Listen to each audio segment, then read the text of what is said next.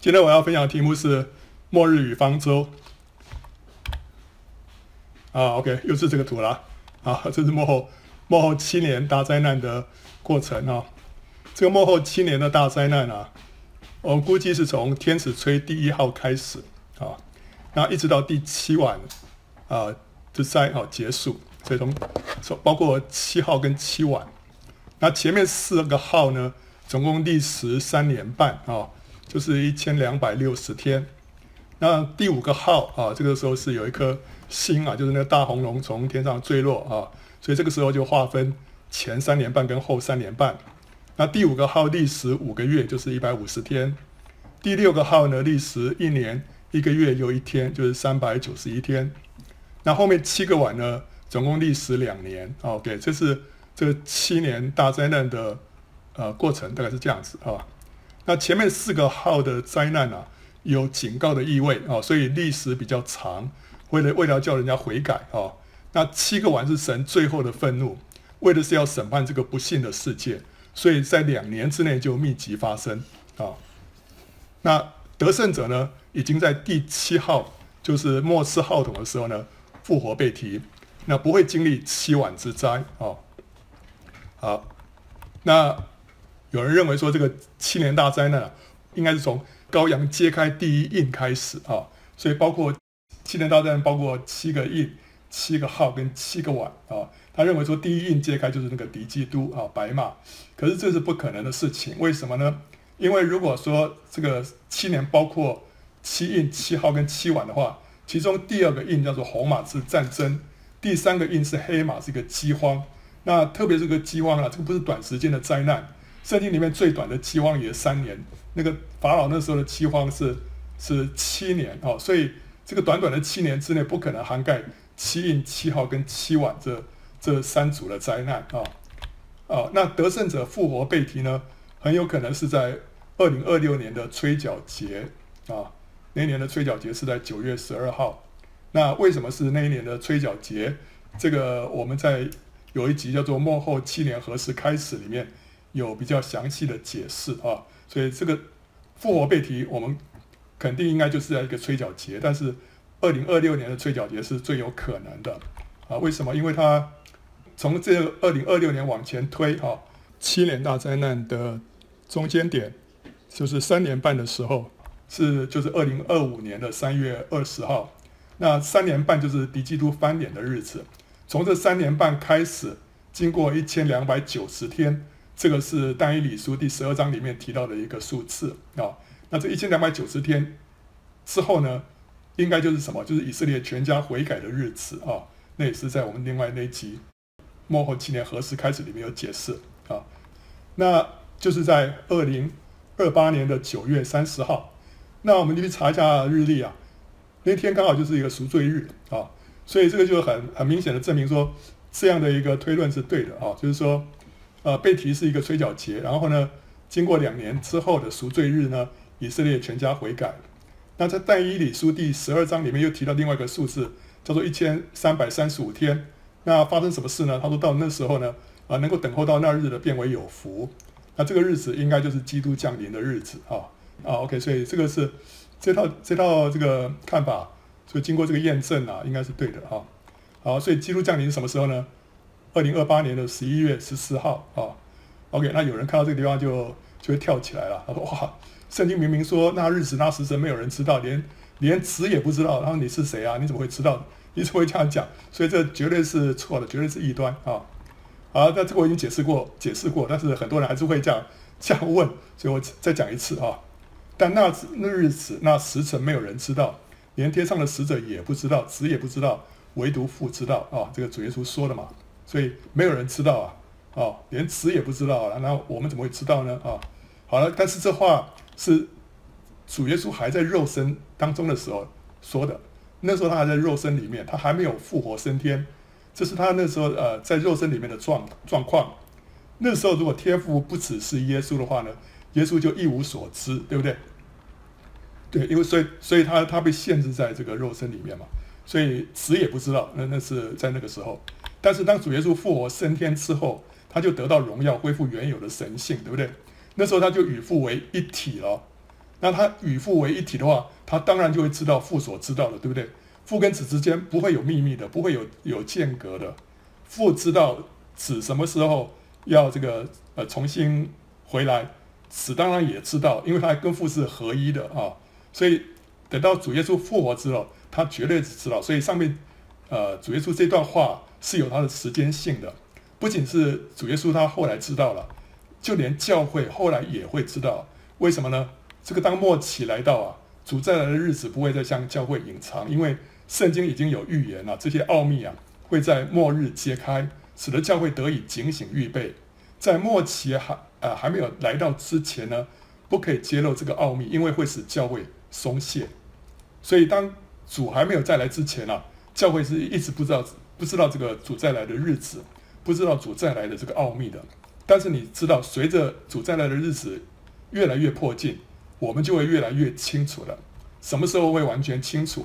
就是七年大灾难爆发之后啊。呃，在但以理书十二章里面说啊，但以理啊，你要隐藏这话，封闭这书，直到末时啊。OK，所以他这有个有一个启示，呃，不有一个预言，他是要封闭起来的，一直到什么时候？直到末时啊。他说必有许多人啊，呃，来往奔跑，原文是切心研究，知识就必增长。这个知识就是对主的认识，对对末世的认识啊，所以到了末世啊，许多人在研究啊，考察神的话，就会对圣经里面的末世的预言呢，越来越加的清楚。那从除掉长线的燔祭，并设立那行毁坏可憎之物的时候，必有一千二百九十日，等到一千三百三十五日的那人变为有福。OK，所以这里是关于一些对于末世的预言。从除掉长线的燔祭，那就是三年半了。七年大灾难当中的三年半开始，会经过一千两百九十天，还有经过一千三百三十五天啊。好，那这是关于末日的奥秘啊。只会封闭到什么时候？封闭到末世，就是现在。然后呢，就会解开了。然后呢，随着末后七年大灾难的爆发，敌基督在圣殿里面自称为神的日子确定了。那时候再经过一千三百三十五天。就是主再来的日子，啊，对不对？所以主再来什么时候再来啊？那不就是不再是个奥秘了？当七年大灾难开始之后，我们的时候就可以算得出来主什么时候再来了。所以主耶稣的那段话说：“那日子那时辰没有人知道。”那个是在讲在主耶稣那个时候啊。那等到教会时代还是一个奥秘，但是等到末世，它不会成为奥秘，它会解开来的啊。所以我们不能再说啊，那日子那时辰没有人知道，因为我们现在已经到了末世了，会越来越清楚了啊。好，那我们刚才这样算回来啊，从这个敌基督翻脸再往前推一千两百六十天的话，那七年大灾难什么时候开始？就是今年的十月七号开始啊。好，那这个是这个是如果啊，如果这个二零二六年吹角节啊，那时候是被提的话啊，那整个我们就可以。根据从那个日子做基准，我们就可以算出这些这些关键的时刻啊。好，那如果是二零二一年七年大灾难开始，那二零二八年啊，基督再来的话，这中间经过七年，对不对哈？这七年刚好是从一个安息年到另外一个安息年，这幕后七年就很可能是一个安息年的循环。好，所以所以今年是一个很可能的开始的一年啊。明年明年可不可能呢？不能说不可能，但是可能性就很低了啊，因为它不是一个安息年的开始啊，不是安息年到安息年。另外最要最要紧的就是说，二零二八年是以色列复国满八十年，这就符合主耶稣说他这个在无花果树发旺长叶之前啊，这些事都会发生，就是主主会再来。那所以这个八十年就是一个世代了。这个二零二八年主再来的话，就符合主在无花果树发旺。长叶之后，经过一个世代就再来的预言，所以看来看去，二零二一年都是最有可能是七年大灾难的开始，是哪一天呢？十月七号是最有可能的，因为我们从这个上面的这些从啊、这些日数啊推算回来啊，因为圣经里面都把这个日数讲出来了，几天几天都讲出来了，所以这个是非常明确的一个统计啊。好了，那圣经里面有说了。这个羔羊揭开第七印之后，天上极静什么？约有两克啊。这个是在启示录八章第一节，羔羊揭开第七印的时候，天上极静约有两克啊。那有人就问我说：“这个天上的两克啊，相当于地上的多久啊？”那这时候我就想说：“那那不就是两克吗？天上的两克就是地上的两克啊。”可是后来呢，我又看到另外一个说法，说：“哎，不是啊。”那后来我想想，哎，有道理啊。这个天上的两刻啊，就是半个小时嘛，相当于地上的多久呢？啊啊，在启示录三章第十节啊，说：“你既遵守我忍耐的道，这个你就是腓拉铁非教会了啊。”我必在普天下人受试炼的时候，受试炼这个时候就是原文是小时了啊，保守你免去你的试炼。英文是说 I will also keep you from the hour of trial that is going to come on the whole world. The hour of trial 啊，这个试炼的时候就是那个试炼的小时啊。好，那这个试炼的小时，神会保守这个腓拉铁非教会啊。免去这个试炼，那这个试炼的小时是多久啊？这边讲一个小时，那在地上是多久呢？我们看到启示录十二章里面的男孩子啊，就代表被这个出手的果子会先被提之后呢，龙就会被摔在地上，那就开启了什么？幕后三年半的试炼。那腓拉铁非教会的得胜者呢，就象征这个男孩子，就是象征这一批出手的果子，他们会怎么样？他们会先被提。就免去了幕后三年半的试炼，因为幕后三年半的试炼是是最大的，所以呢，这个试炼的小时啊，试炼的时候是多久呢？就是相当于三年半，啊，the hour of trial 应该就是三年半，就是末后的三年半，啊，那另外呢，我们又看到另外一处经文，启示录十七章十二节啊，他说：“你所看见的那十角就是十王，他们还没有得国。”但他们一时之间，原文是一个小时，要和兽同得权柄，与王一样。英文是说，They receive authority as kings with the beast for one hour。哦，他们在一个小时之内呢，会会会掌权啊。那他们这个一时之间，一个小时啊，会掌权，跟那个王一样啊。这个权，这个是同得权柄的时间是什么时候呢？就是幕后的三年半。幕后的三年半，十个王跟兽啊，就敌基督会一同掌权，所以这一个掌权的小时也是相当于三年半，跟刚才前面讲的是一样，对不对？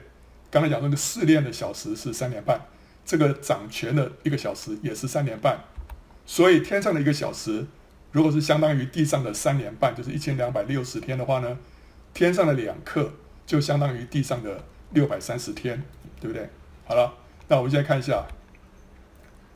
这个羔羊揭开第七印之后，到天使吹第一个号，降下第一个灾之间呢，地上我已经过了六百三十天，啊，所以羔羊揭开第七印啊，然后天上就极静两刻，对不对？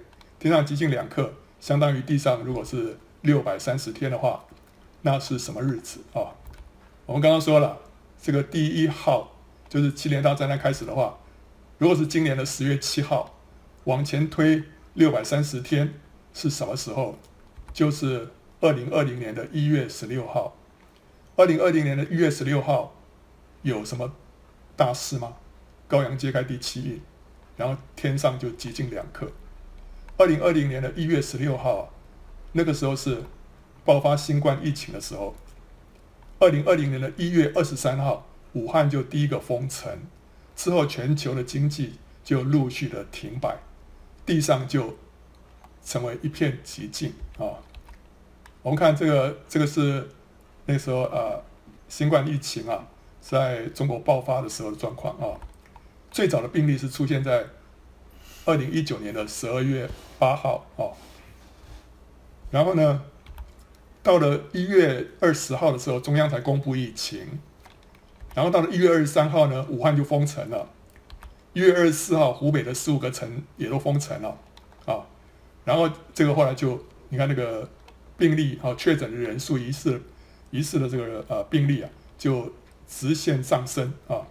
OK，那他说，天上那时候极静约有两克，约有两克，所以如果是刚好整整的是两克的话，就是六百三十天，六百三十天是在一月十六号，那他这个封城是从一月二十三号。就是这个一月二十六号之后一个礼拜发生的，所以就是约有两克啊。哦，OK，所以这段时间就是地上也开始进入一个新的阶段。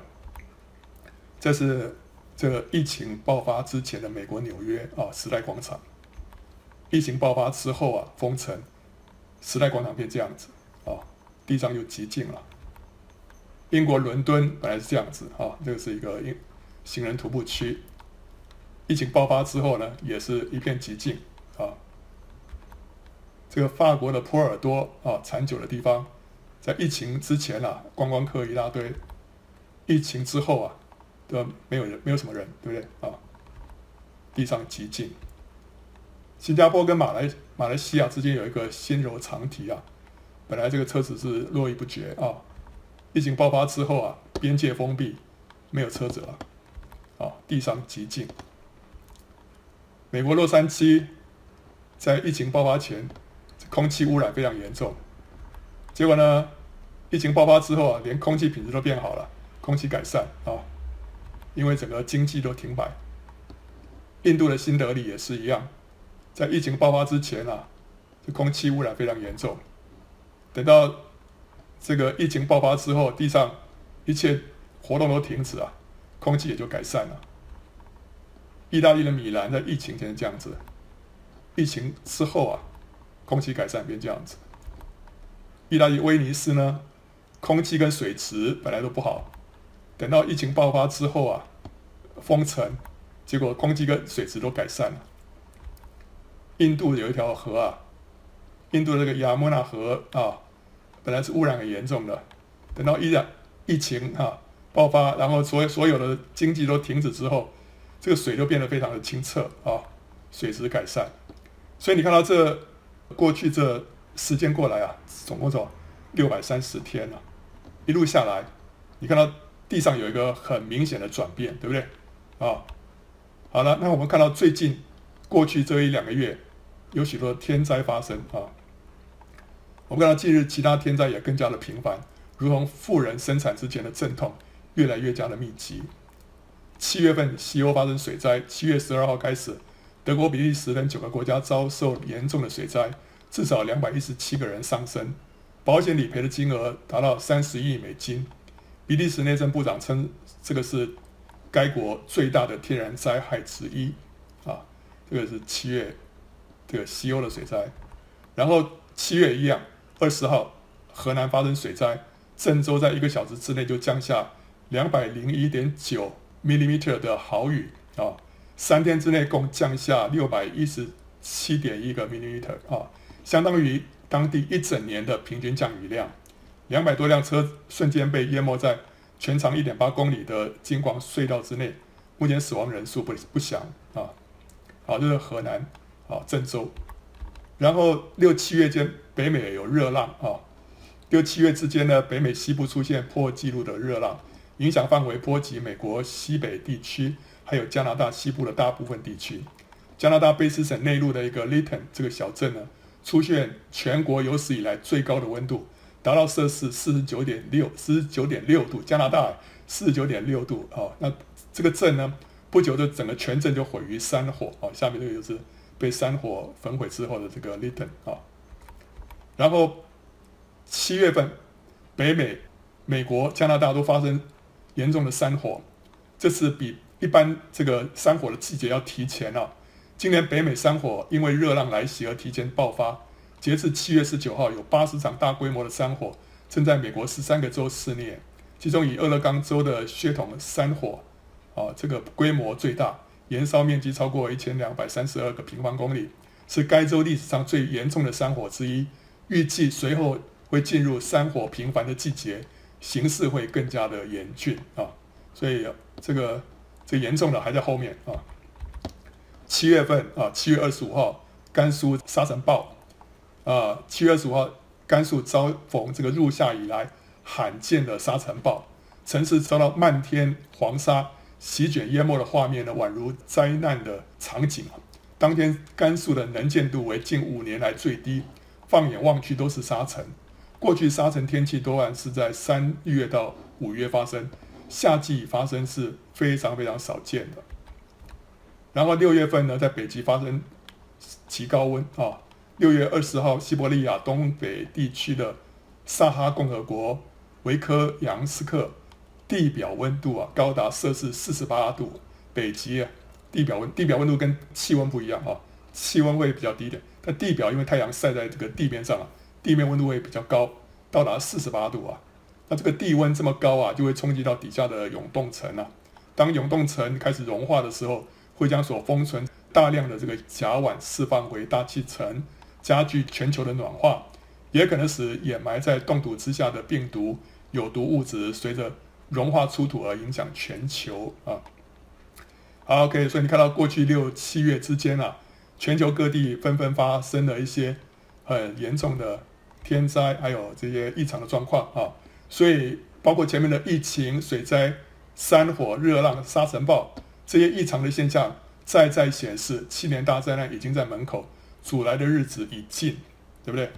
所以，我们刚刚说，从这个呃天上极近约有两克这样子来倒推回来一看，所以今年十月七号是蛮有可能七年大灾难的开始的啊。那面对末后七年，有的人就觉得说，他好像突然失去奋斗的动机跟意志了啊。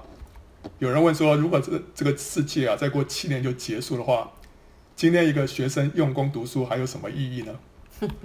如果他两年之后毕业了，只剩下五年可以工作，然后就是世界末日，他这样努力工作、争取升迁，还有什么意义呢？他辛苦存钱，为了有头期款买房子，有什么意义呢？因为工作也好，房子也好，再过几年都会化为乌有了，这是令他感到十分悲伤的事情。末日的各样征兆。使他失去了努力的动机，也不能追寻梦想，即使这些梦想并不违反神的心意或原则。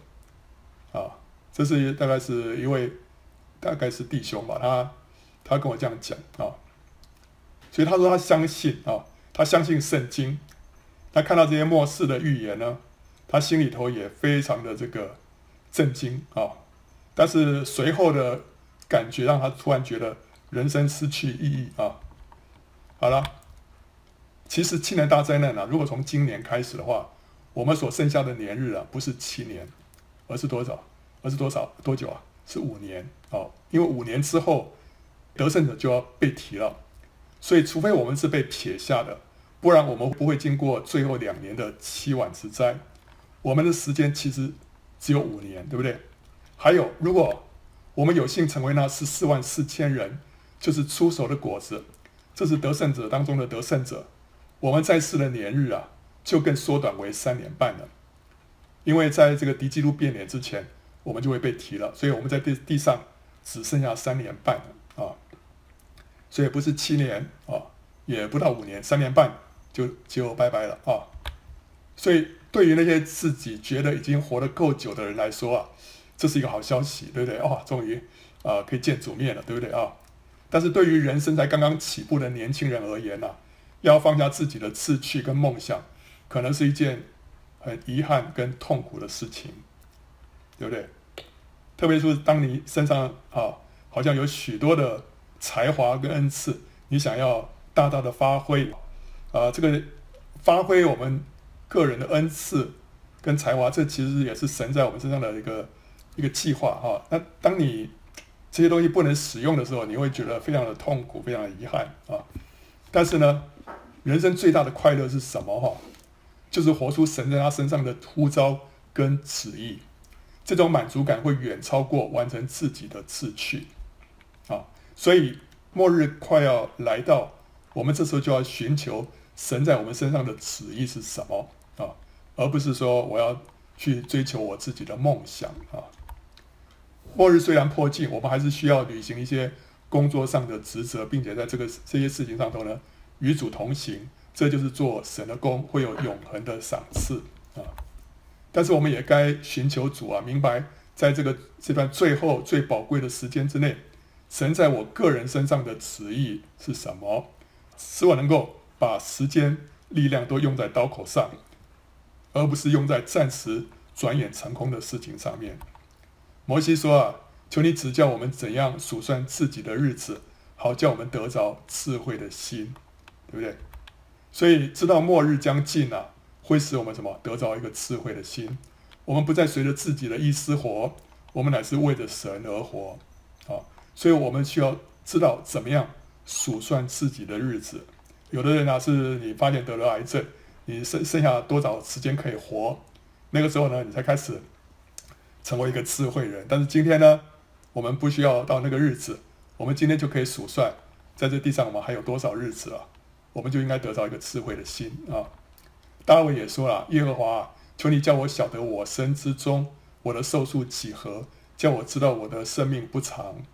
你使我的年日窄如手掌。”我一生的年数在你面前如同无有，个人最稳妥的时候，真是全然虚幻；世人行动，实系幻影；他们忙乱，真是枉然。积蓄财宝，不知将来有谁收取。主啊，如今我等什么呢？我的指望在乎你。如果你是神所呼召的得胜者，你就会从心里头生出一个觉醒。跟向着神的渴慕，这不是从自己来的，是神放在你里面的，你就不再以地上的梦想跟成就为满足。这个是什么？这是神在呼召你归队啊，要进入得胜者的行列。这群人就像加勒一样，是另有一个心志的，是世界所不配有的一般人啊。OK，所以如果你是神所呼召的得胜者，你里面就会开始有一个觉醒，你就会开始有一个渴慕。你就不再会以这个地上的成就为满足，啊，好，那你就要你就要宝贵，宝贵神在你身上的这个呼召，你就要归队，要进入得胜者的行列当中，啊、那神要我们在这地上要干什么？要建造方舟。挪亚得到神的启示之后啊，他知道毁毁灭世界的这个大洪水啊将要来到，这个时候他有一项最重要的任务需要做是什么？就是要建造一只方舟。这个工程呢、啊，可能花了他一百二十年的时间才完成啊。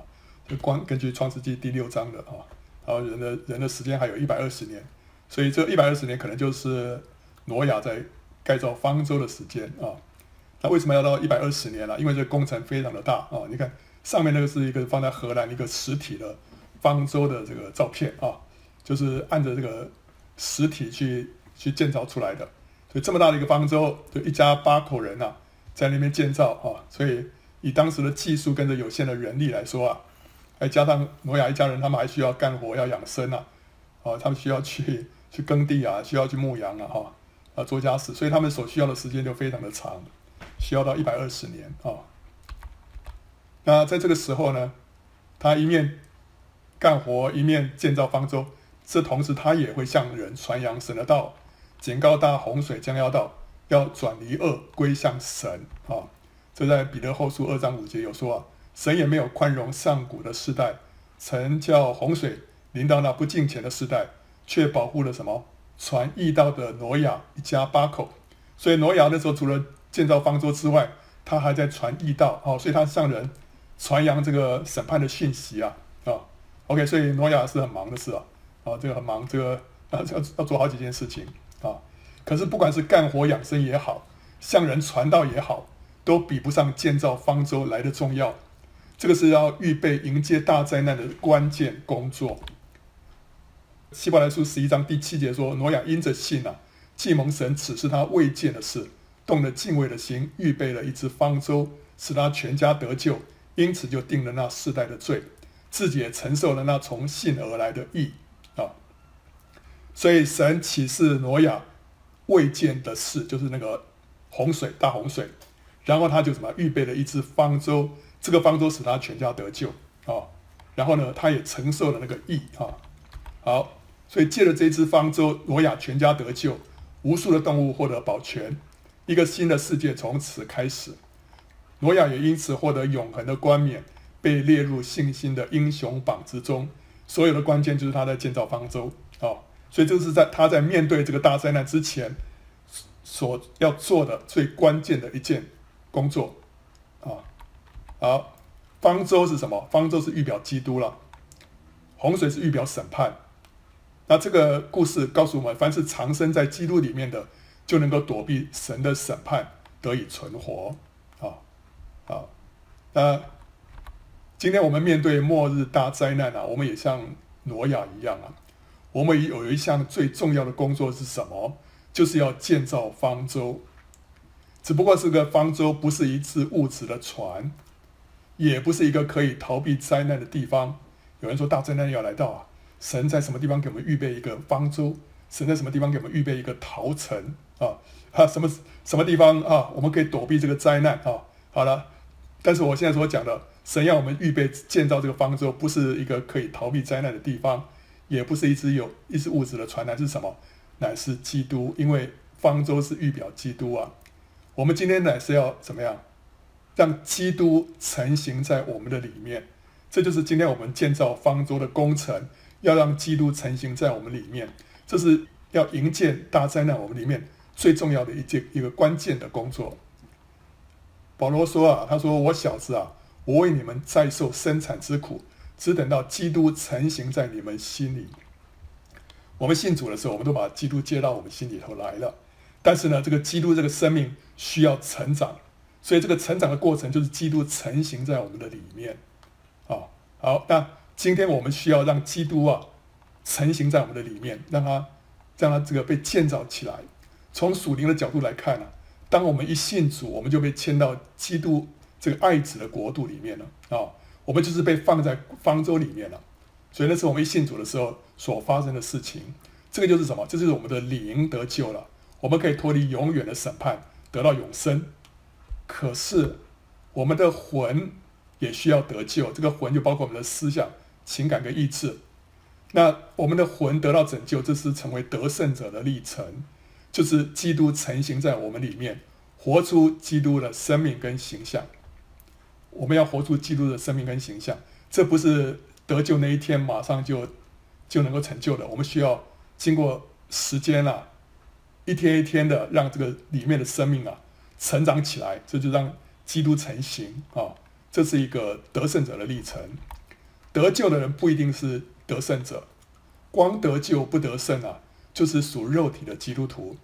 属肉体的基督徒依然会贪爱世界，会增进嫉妒，会口出恶言，会任意而行，没有彰显基督的形象。他们已经接受主，已经相信主了，所以他们是得救的。但是问题是，他们活出来没有基督徒该有的样子，这个只是得救，他们没有得胜啊。只有得胜者才能够在末日的大灾难当中被提啊，他们将成为羔羊的心腹，有份于羔羊的婚宴，在千年国度当中做王。不是所有基督徒都会被提，不是全教会都被提，乃是什么？得胜者被提。你如果看保罗的书信。感觉上好像是全教会都会被提，可等到你看到约翰写启示录，你就发现不是全教会被提，乃是得胜者被提。所以这个启示是越来越越往前。保罗是站在远远的看末世，但是约翰是很近的看末世。保罗一看一群人被提，他说：“哇，哦，我们都要被提。”可是约翰说：“只有得胜者哦。”所以我们是根据哪一个？就是得胜者被提哦，是根据后来的启示啊，只有得胜者才能够在末日的大灾难当中被提啊。好，那那些得救但是不得胜的呢？属肉体的基督徒呢，会被撇下啊。所以主说叫我们要警醒啊，不是每个人都被提的。那我们要在末日啊，建造这个属灵的方舟，使基督的生命在我们里面成长茁壮，不是为了得救，而是为了要得胜。啊，所以有有的人把这个被提跟得救混为一谈，以为说，呃，这个得救是就是被提，被提就是得救，不是，被提是得胜，得胜才会被提，得救不一定会被提啊，所以这是这是两回事啊。好了，挪亚怎么样一心一意的建造方舟，我们也要专注心力，使基督成型在我们的里面，我们不要走岔路啊。在末世会有许多的道理抓住基督徒的注意力，例如什么？例如那些阴谋论，还有那些偏激的成功福音，这些东西啊，在末世我发现越来越多人对这个东西感到兴趣，花很多的时间在研究这个，然后呢，去去探讨这个，然后呢，跟其他基督徒产生辩论，这个其实都没有必要。你会发现这个阴谋论也好，还有那些比较偏激的成功福音也好，都有一个共通点是什么？就是都不会使基督在我们里面成型。我们跟随这些道理，不会使我们的生命更像基督。你研究这个共济会啊，研究这个撒旦教了、啊，研究那个飞碟外星人啊，会让你变得更像基督吗？不会啊。你研究这个这个疫苗是不是六六六啊？是不是受印啊？会让你觉得呃更像基督吗？不会啊，对不对？有些东西我们不能说无知哈、我们大概稍微知道就可以了，不需要太深的去探究它，因为我们要把我们的精华的时间跟力量用来。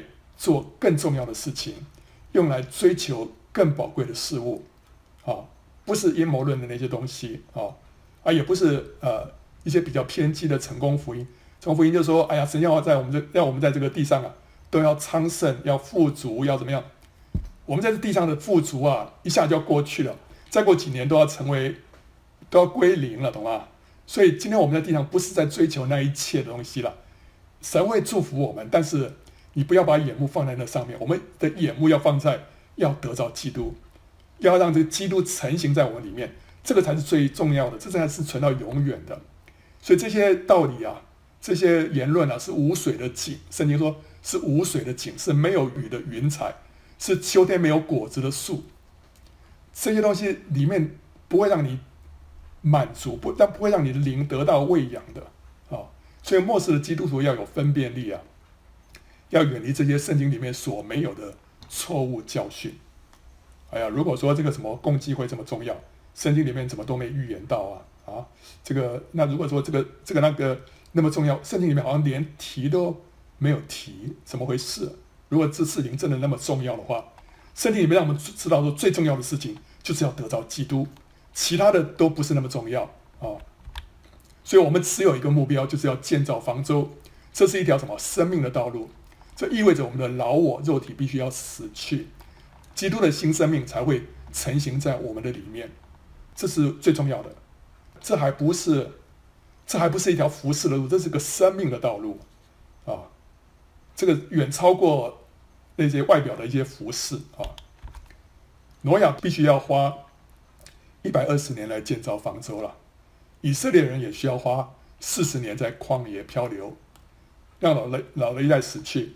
被新的一代来取代啊，所以呢，基督要成型在我们里面呢，也不是一蹴可及的事情，必须要我们天天什么，要来吃生命树的果子，就是天天转向主，亲近主，享受与主的同在跟交通啊，然后呢，顺服主的话跟感动，要常常被圣灵充满，我们就会渐渐的改变性情，有主的谦卑、温柔、平安、喜乐、善良。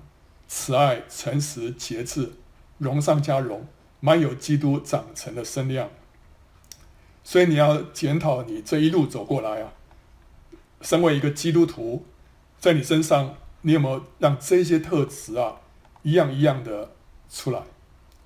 有没有让这些特质啊，成为你个人的性情？如果没有的话，那我们就需要好好的检讨啊。我们有没有走在这这条生命的路上？那现在这个末世越来越近，神还给我们有些时间，赶快加油啊！所以我们一定要天天来吃生命树的果子，天天要来转向主啊！这样我们就能够进入得胜者的行列，有份于被提啊！今天我们建造方舟啊，到那一天方舟就要来拯救我们，脱离末世的大灾难。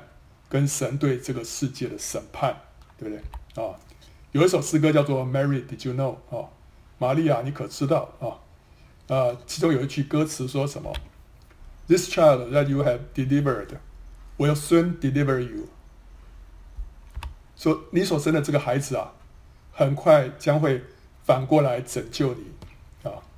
“Deliver” 这个字它有两个意思，一个是生孩子的这个生产啊。另外一个意思是拯救，所以呢，这个是一语双关啊。他说：“你所生的这个孩子呢，很快就会反过来拯救你。”所以他是对这个问这个玛利亚：“他说你知不知道你这个孩子是谁啊？”哦，当你亲吻这个孩子的时候，你正在亲吻上帝的脸颊。所以，所以这个是呃蛮蛮有震撼力的一首诗，这一首诗歌啊。好，所以呢，今天一样，我们我们所见到这个方舟，有一天会来拯救我们，所以不要容我们的眼目偏离，不要容我们的脚步走差，乃是要一心一意去追求得着基督。保罗也是为了这个目标，他丢弃万事，看作粪土，就是为了要得着基督啊。今天我们像挪亚一样啊，我们必须要干活，要养生，对不对啊？我们也是要在向人传福音，这些事情我们都在做啊。但是有一件事情是更加重要的，就是要建造属灵的方舟。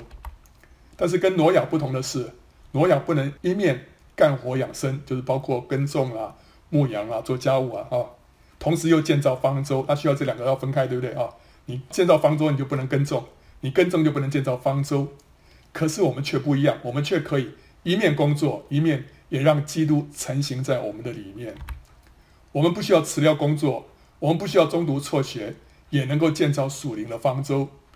反过来讲，这个职场、学校跟家庭啊，往往才是使我们经历基督被塑造性格的地方，也是我们得胜的战场。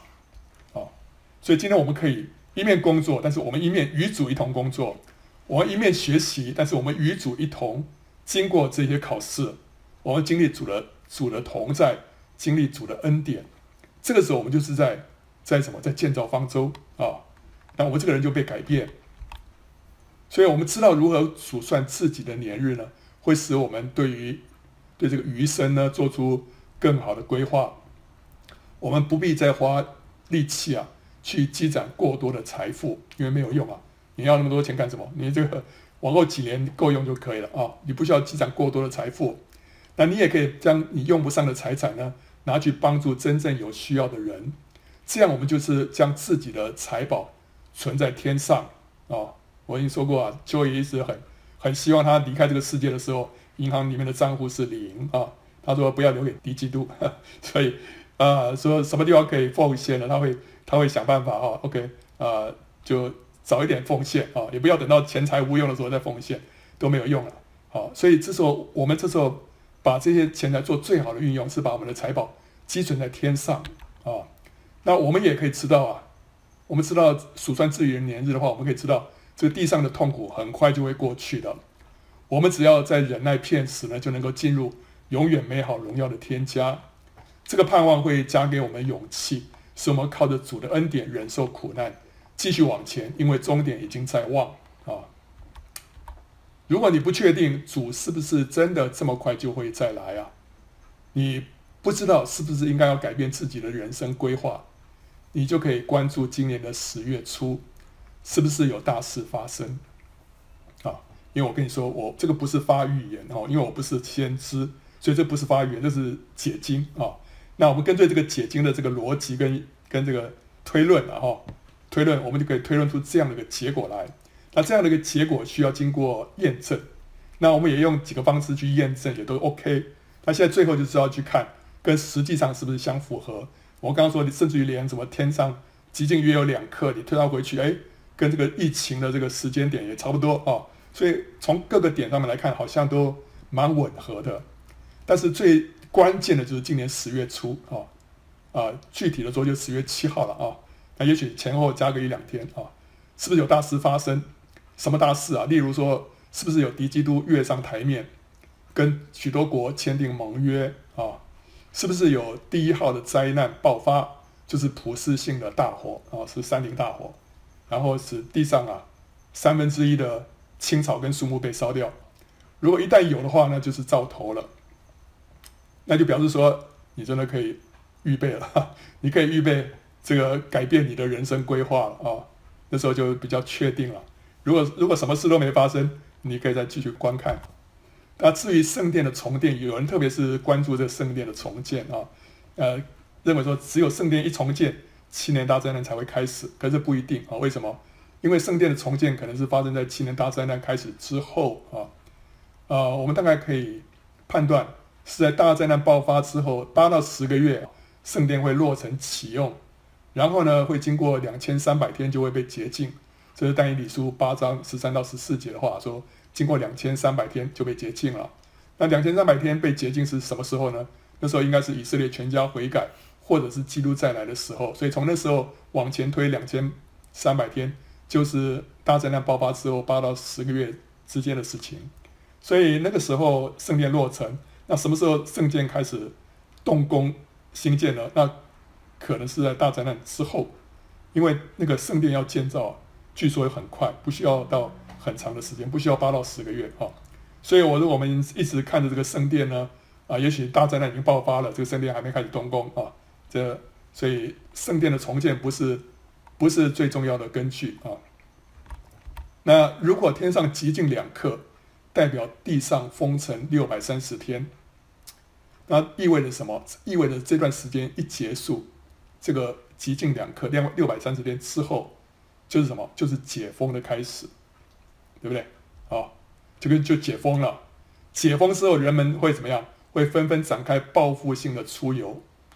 可是我们要知道，这个时候却是七年大灾难的开始。所以你不要急着说哇。终于解封了，我赶快要去，啊，去完成我这个还没完成的这个旅游计划啊！到哪里哪里去？怎么样啊？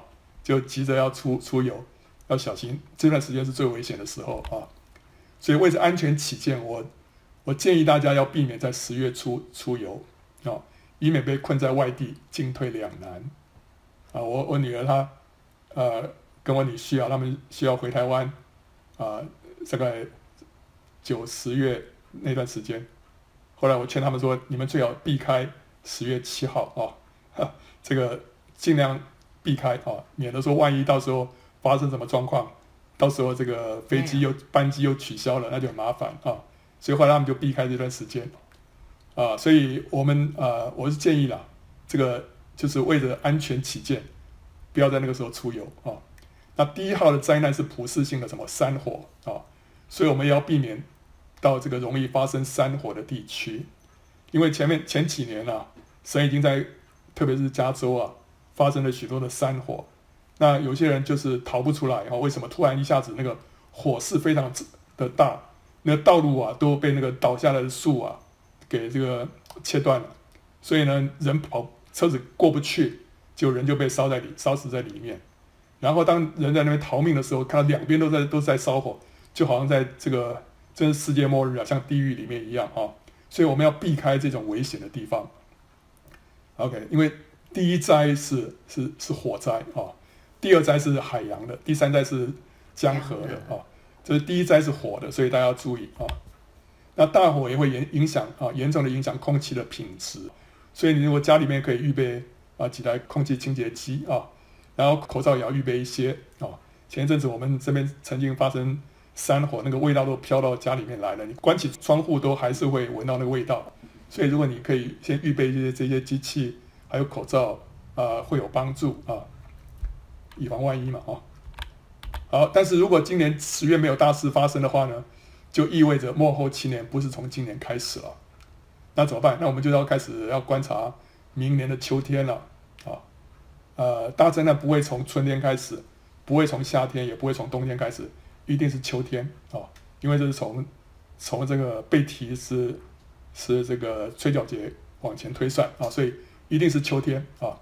但是明年秋天似乎不太可能，怎么看都像是今年啊。所以所以我是说，in case 不是今年的话，那我们就看明年了。明年没有的话，就看后年啊。但是越来越不像，我觉得很很可能是今年啊。无论如何啦，我们要竭力。建造方舟，这是肯定的事情，对不对哈？使基督曾经在我们的里面，这是一件必然要做的事情。这会使我们得以丰丰富富的进入神的国，没有闲懒不结果子啊！所以我们不需要在那边观望什么，我们就是现在就是开始要建造方，不是开始了，我们一直在建造，我们要继续的建造啊！建造方舟，就是要与主紧密的连结，这也会使我们在这末世蒙主的引导跟保守。你会比较敏锐的知道圣灵在你里面的感动，知道说这时候该做什么事，不该做什么事，啊，然后会让我们安然度过许多的风浪，也胜过仇敌的试探跟攻击，做成神所要我们做的工。我们不会浪费时间在无谓的事情上面，啊，啊，所以这个是需要我们紧密的与主连结，与主同行，啊。好，欢迎到圣经简报站观看更多相关的视频，还有下载 PowerPoint 档啊。